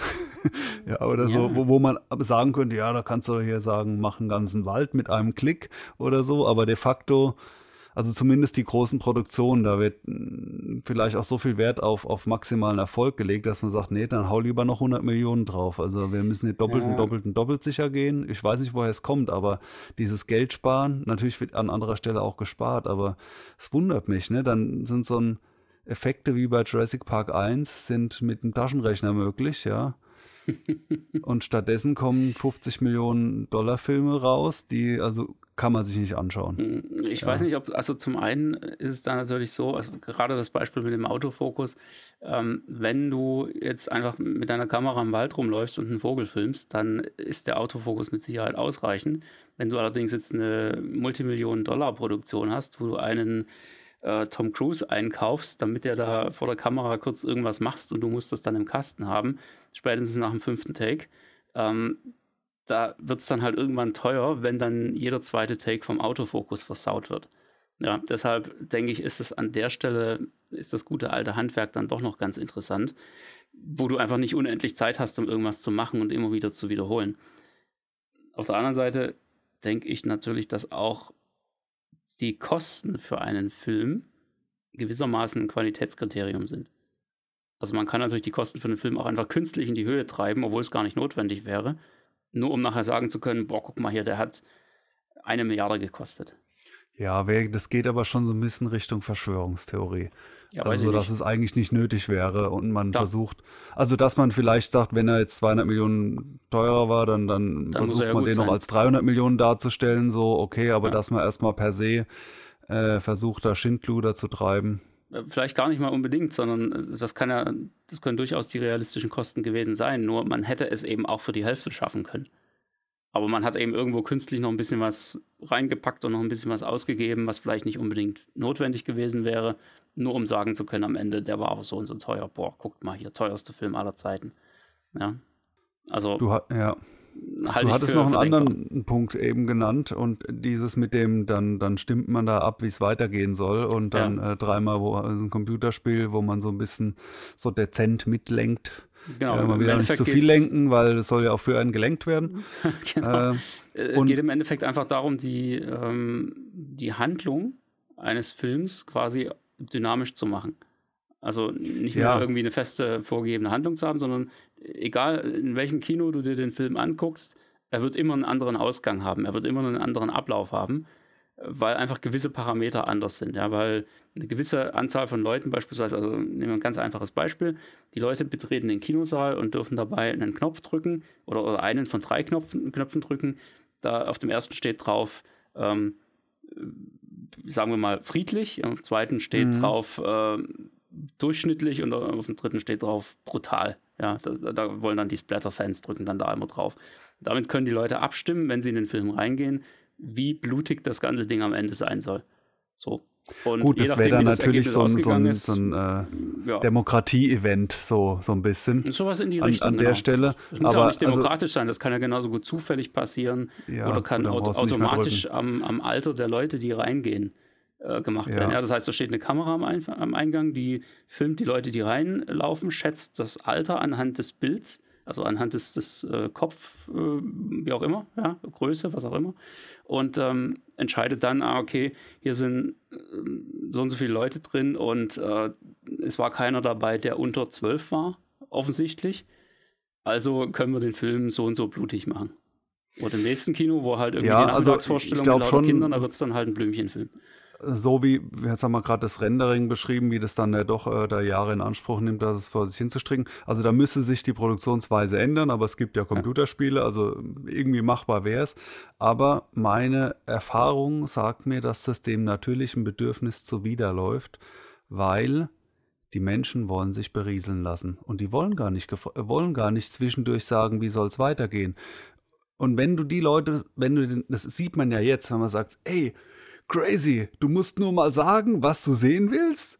Und dann, und dann kriegst du das auch. Und jetzt sag ja. mir mal, was du sehen willst. Und dann sag, sagen die, ich will, wie wenn äh, Barbie im Batman-Film ist. Also solche vollkommen dümmlichen äh, Mashups kommen ja. dann nur bei raus. Genau, Maximal. während dem Film am besten noch. Und, und das hat sich dann totgelaufen. Und die, die kommen ja nicht und sagen, also ich fände es mal besser, wenn bei äh, dem, dem Film es äh, da ein bisschen düsterer und vielleicht diesen, da sind die ja schon voll im Produktionsprozess mit drin. Und wenn die zwischendurch fragen solltest und sagt, sag mal jetzt mehr so Happy End oder nicht, dann sagen die, jetzt zeig mir wie. Also, und dann speziell im Kino will man ja, dass das Zusammenerlebnis und ähm, ja, ja, ich, also, ich, ich vergleiche das Ganze, also die, das sind jetzt alles nur Ideen, was wir hier haben. Ähm, ich vergleiche das auch eher so ein bisschen mit diesen Event-Kinos in irgendwelchen Vergnügungsparks, ja, wo du dann halt irgendwie so ein 4D-Kino hast, wo dann auch Wasser von der Decke kommt und Wind und was weiß ich nicht alles. Ähm, das sind natürlich einfach spezielle Produktionen, die dafür gemacht werden. Ich glaube ehrlich gesagt auch nicht, dass das nachher irgendwie die Masse wird. Gut, in dem Format okay, aber auch damit sie danach sagen, und wie war das? Ja, dann haben wir gedrückt und wieso überhaupt? Film war Schrott. Oder so, genau. ja. ja, so wir haben irgendwelche Knöpfe gedrückt und es kam Mist dabei raus, ich will mein Geld wieder. Ja, ja das es sind also so Themen, die da ein bisschen schwierig sind, das muss man ganz klar sagen. Ja, das, ich, ich denke, das, das ist ein, ein unglaublich spannendes Thema. Kommen wir denn jetzt so ein bisschen in die Richtung der Eingangsfrage? Also haben wir irgendwo so diesen, diesen Punkt, wo wir sagen, Prognose 2033 äh, wird es komplett AI oder KI generierte Mal Filme so, also geben, eben nicht so in einem haben. Vergnügungspark, sondern einen, wo ja. man sagen kann, den habe ich nur bei Hansel, mhm. Hansel angeschaut. Also ich denke maximal, es wird so einen Film geben, der einen Hype entwickelt, wo es heißt, crazy, habt ihr das schon gesehen? Heidi Cursed, mhm. ja, weiß ich, so in der Art.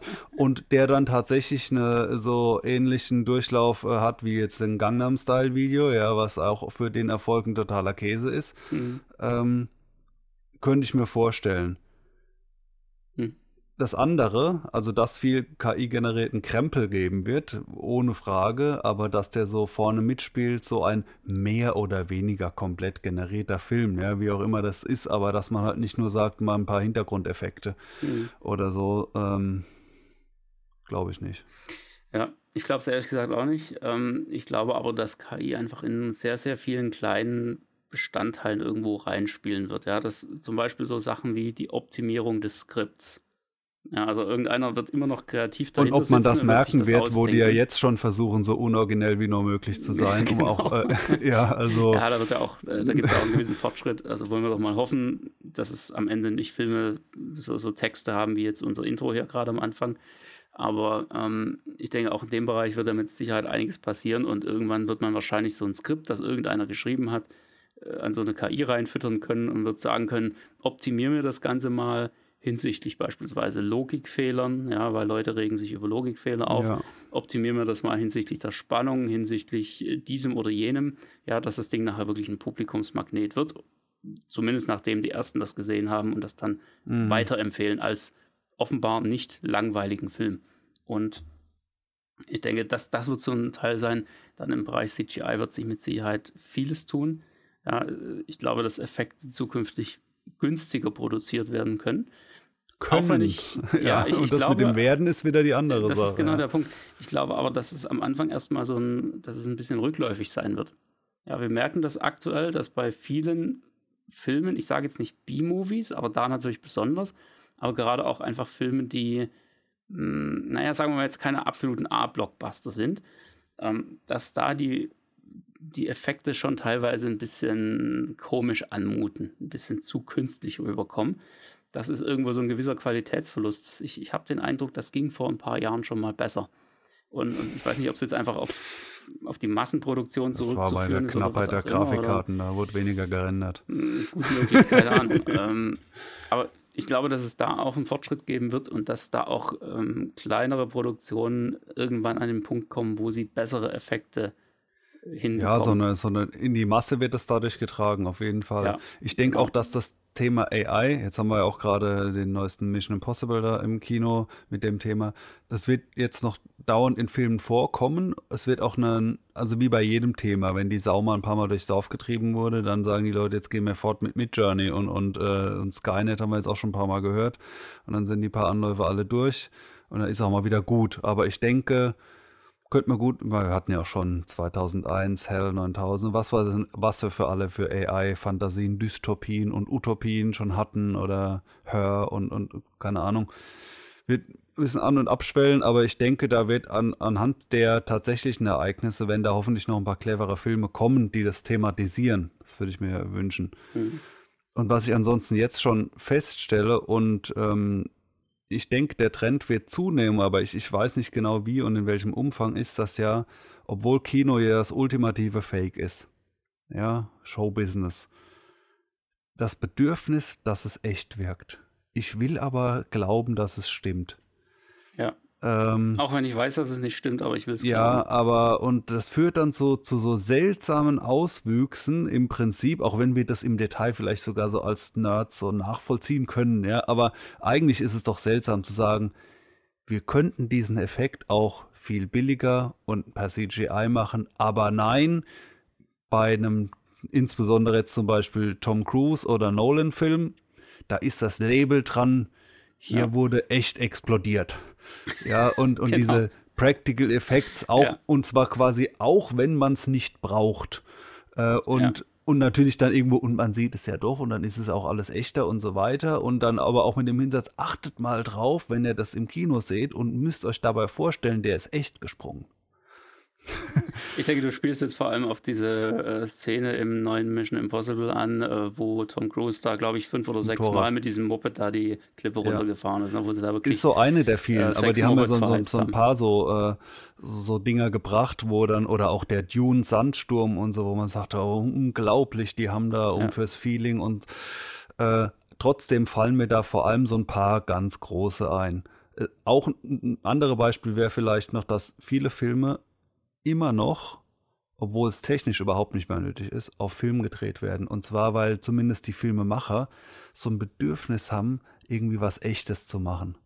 So, nee, das machen wir jetzt aber auch Film. Das Ja, ist eben die Kunst daran. Deswegen ist das ja Filmkunst und nicht einfach nur irgendein Murks, den jeder mit seinem Smartphone machen kann. Ich habe auch ehrlich gesagt eine ganz große Hoffnung.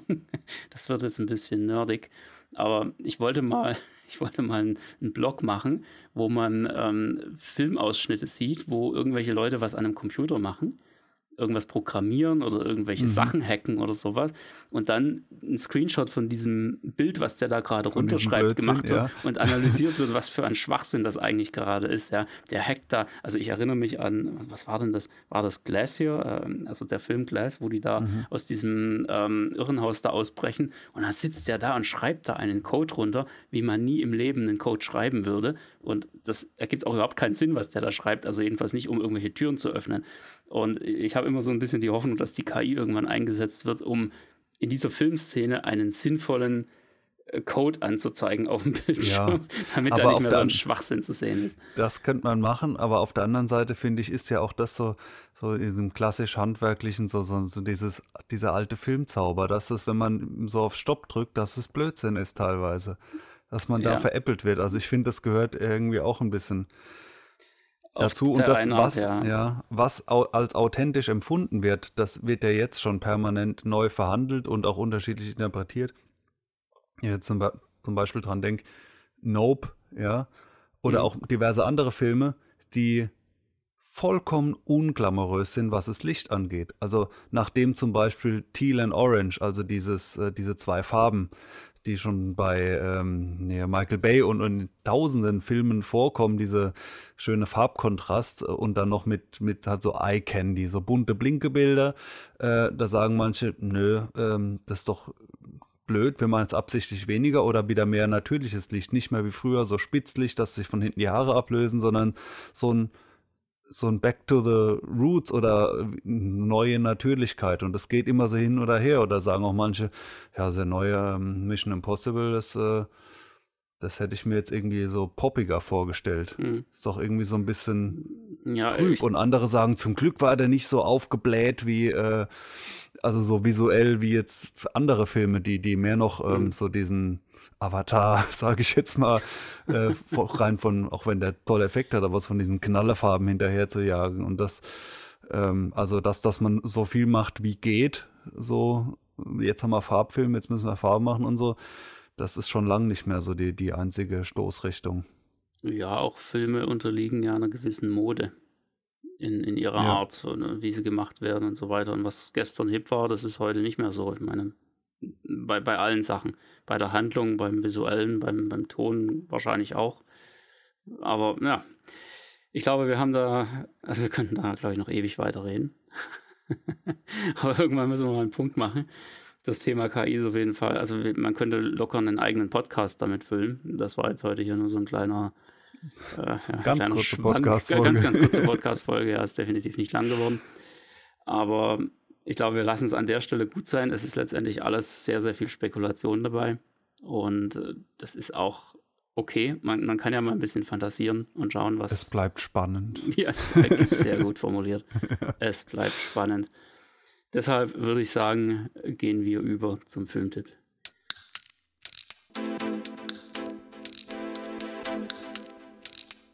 Der Heimkinopraxis Filmtipp. Was hast du uns denn heute Schönes mitgebracht? Ich habe einen Filmtipp mitgebracht, den ich gerade kürzlich angeschaut habe, ist jetzt auch im Heimkinobereich ziemlich neu draußen. Äh, Rheingold. Hat das was mit Bier ähm, zu tun? Ist diese Biermarke da. Ne? nee, also, nee, es ist, äh, hat nichts ähm, damit zu tun. Der ist von, von 22, also wirklich sehr neu. Vereinzelt läuft er vielleicht noch in irgendeinem Kino und zwar von Fatih Akin. Der neueste Film war auch ziemlich erfolgreich, also deutsche, deutsche Produktion. Hat auch einen gewissen, für mich jetzt Überleitung AI-Bezug, kommt jetzt gleich. Äh, und zwar geht es um so einen, um den äh, äh, Rapper äh, Xatar oder ausgesprochen Khatar, glaube ich, heißt der, der irgendwie gebürtig im Iran, dann Irak und dann irgendwann deutscher Einwanderer. Und äh, der gibt's ja auch, macht Musik. Also ich kenne die jetzt, kannte die jetzt nicht so wirklich, aber ist wohl relativ erfolgreich. Und ähm, also sprich so, äh, so, so die eine Komponente ist so ein bisschen aller äh, diese Eight Mile, ne, Eminem, so mhm. hat das emporgeschafft, diese Story, so, so die, die Rapper-Geschichte. Dann, wie sollte es anders sein? Kriminalität spielt eine Rolle. Da erinnert er sehr an, da habe er mich an Scorsese und, und Co. erinnert, Goodfellas und so, weil er auch so in so Mafia-Strukturen drin ist, habe ich gedacht, ja, äh, so diese Ramo-Clan und die es da so gibt, ne, äh, die bieten filmisch auch noch viel Potenzial. Ob man das jetzt sofort schon sehen will, weiß ich nicht, weil da ist einem dann oft dann irgendwie, denkt man doch, da schwelge ich lieber in der Ferne im, im alten New York, ja. Aber eigentlich, also so storymäßig habe ich gedacht, ey, eigentlich, da ist doch, äh, ja, äh, gibt vielleicht schon was her. Also es basiert auf, auf dem, äh, glaube ich, äh, Roman, den er geschrieben hat, so, so halbwahre Begebenheit, so in die Richtung. Und er hat so, so ein bisschen verschiedene Baustellen, deswegen ist er auch nicht so super stringent, aber ich habe noch ein paar Tage drüber nachgedacht oder diese Welt ging mir noch so ein bisschen im, im Kopf rum, was ich finde ein gutes Zeichen ist. Also der war nicht so fünf Minuten danach schon verpufft, der Film. Ich dachte, weg ist er. Unterhalten hat er auf jeden Fall gut. Also es gibt auch, oder auch so ein äh, Heast-Film, ist es auch, also sprich, wir in diesen ähm, Goldüberfall äh, gibt es noch einen da drin und dann gibt es so eine längere Sequenz. Ja, wie gesagt, das wäre vielleicht ein bisschen die Schwäche des Films, dass es so hin und her eiert. Dann gibt es eine längere Amsterdam-Phase, wo er da lebt und dann sagt auch der eine, der ihn da vertreiben will, sagt, hey, das ist nicht dein Gebiet, das ist hier ist Amsterdam. Erinnerst dich vielleicht an diesen Filmtipp? Hatten wir auch schon. Ja, ja. Super cooler Film mit, mit Actionsequenz in Amsterdam, worauf da angespielt wird. Ja, ähm, vielleicht hier und da auch ein bisschen zu Testosteron äh, geschwängert und äh, ja, also das ist natürlich auch so ein Thema, weil das gefällt mir dann wiederum bei einem typischen Scorsese besser. Also da ist ja die, die übliche Story Rise and Fall, ja, also der Aufstieg und Fall. Und in dem Fall endet es mehr oder weniger mit einem anhaltenden Erfolg. Und so gesehen wird diese Gewalt nicht so wirklich kritisch hinterfragt an jeder Stelle, weil bei Scorsese ist ja dann, dass man danach wieder relaxed. Die, die äh, zwischendurch Millionäre sind am Ende dafür halt auch alle tot. also dann haben sie ihren Wohn bekommen oder in dem Fall halt nicht. Äh, ja, aber ähm, natürlich ist auch alles so ein bisschen nachvollziehbar. Ja, lange Rede, kurzer Sinn, bis was hat er jetzt mit, also man sollte ihn, finde ich, gesehen haben. Ist ein, durchaus ein ganz, ganz netter äh, deutscher Film. Ähm, und was ich da gedacht habe, hey, es geht doch auch und ich finde es viel besser und der, wie heißt der, Christopher McQuarrie, der, der Tom Cruise Haus- und Hofregisseur seit ein paar Jahren, mhm. der kam bei der ähm, jetzt bei Top Gun oder bei, bei ähm, Mission Impossible auch zu dem Schluss, wobei er es für den nächsten Film nicht ausgeschlossen hat, hat gesagt, ja, sie haben sich auch mit De-Aging und so befasst, aber irgendwie, und die hätten es ja mit allen Mitteln machen können, ähm, war da immer der Effekt, man guckt hin und denkt so, ja, interessant und, und wird so aus der Story rausgerissen und, und schaut sich dieses De-Aging an. Irgendwie. Und, und den eigentlichen Effekt, das so super natürlich zu bringen, denn der wird dadurch äh, äh, verfehlt und man hat so ein Special De-Aging-Ereignis geschaffen irgendwie und deswegen hat er da keinen Bock drauf gehabt, äh, zumindest mal bisher und in dem Film jetzt endlich die Kurve. äh, bei Rheingold ist es so, dass der Typ eben in drei verschiedenen Altersstufen gezeigt wird. Dass er nicht das kleine Kind spielen kann, ist irgendwo klar, aber er ist auch ein Jugendlicher.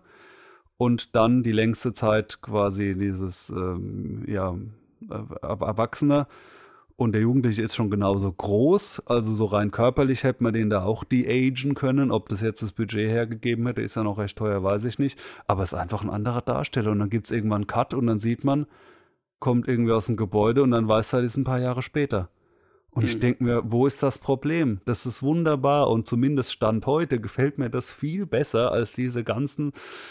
Jetzt hatte ich ja gerade Scorsese Irishman. Oh Gott, das war ja also dieses millionenschwere Gruselkabinett, was die da digital abgezogen haben. Oder mhm. auch noch diese, wenn es dann noch wirklich eine alte Person ist, so ähm, äh, ein junges Gesicht humpelt durch den Raum.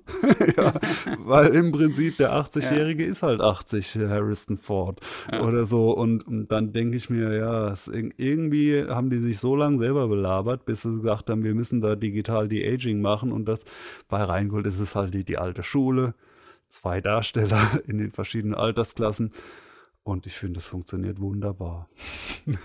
ja, ist ja legitim. Es wurde ja jetzt ein paar Jahrzehnte so gemacht. Also von daher glaube ich auch nicht, dass sich das so schnell komplett ändern wird. Und dann kann man auch teilweise so eine Figurenentwicklung fast noch besser zeigen, weil mhm. es, es geht ja auch darum, ein Erwachsenwerden zu illustrieren. Und ja, und, äh, ja also es hat. Ja, ich, es, ich, ich kann mir auch vorstellen, dass in, in 40 Jahren ein 100 Millionen Film immer noch kein De-Aging macht, also dann ist es vielleicht eher die Ausnahme, aber dass es immer noch funktionieren wird und man mhm. immer noch so machen kann. Gut möglich. Ich, es gibt aber auch einige Beispiele, wo das komplett nach hinten losgegangen ist. Ich weiß jetzt gerade gar nicht, ob es der war, aber wir hatten den auch schon als Filmtipp. Ähm, ein Mann namens Ove. Äh, jetzt auch in der ich habe nur relativ, den Originalen gesehen, ja. Das ist der, der Originale, Ove, ja. genau. Mhm. Und dann gibt es den einen Mann namens Otto, jetzt quasi die amerikanische mhm. Produktion direkt Tom hinterher, Hanks. ohne viel Abstand. Äh, ich meine, in beiden war es nicht so übermäßig, also vor allem in, in der amerikanischen Produktion. Der hatte nicht wirklich was von Tom Hanks, da die, die junge Variante von dem. Das geht manchmal tierisch nach hinten los. Also wenn du wirklich das Gefühl hast, das ist eine völlig andere Person, ähm, finde ich da. Oder es gibt ja auch andersrum nee. so das von, von früher so den Effekt, so ein bisschen Babypuder auf die Haare und äh, mhm. mit, mit schwarzem Stift so Falten ins Gesicht gemalt äh, und ein bisschen Spachtelmasse drauf. Ja, also es geht auch alles in schlecht, Richtung, aber in ja. dem Fall ist, ich weiß es gar nicht so, äh, Altersgruppen, die da dargestellt werden, ich sag mal ähm, 16 und ähm, Mitte 30 oder so, ja, so um den Dreh, die, die Klassenwender. Also, naja, also ist in dem Film, was das angeht, sehr gelungen und er hat auch gut unterhalten. In dem Sinne wiederhole ich nochmal den Titel Rheingold von äh, 2022. Sehr schön. Ist bestellt. Wird nachgeholt dann hoffen wir, es war heute nicht zu langweilig, langweilig, langgezogen, was auch immer für euch, sondern ihr hattet ein paar nette äh, ja, Ideen auch, wohin Stunden. das Ganze mal führen könnte. das, äh, ihr könnt auch gerne, wenn ihr möchtet, eure eigenen Ideen, wofür KI in Zukunft im Bereich der Filme angewendet werden könnte, eure Prognosen. als Kommentare drunter schreiben. Ja, schreibt gerne eure Prognose rein. Werden wir 20 33 komplett AI-generierte Filme sehen können im Kino. Wenn ihr da Spaß dran habt, dann rein damit und ansonsten lasst uns auch gerne eine Bewertung da für den Podcast und dann hören wir uns wieder in zwei Wochen. Bis dahin, tschüss. Tschüss, macht's gut.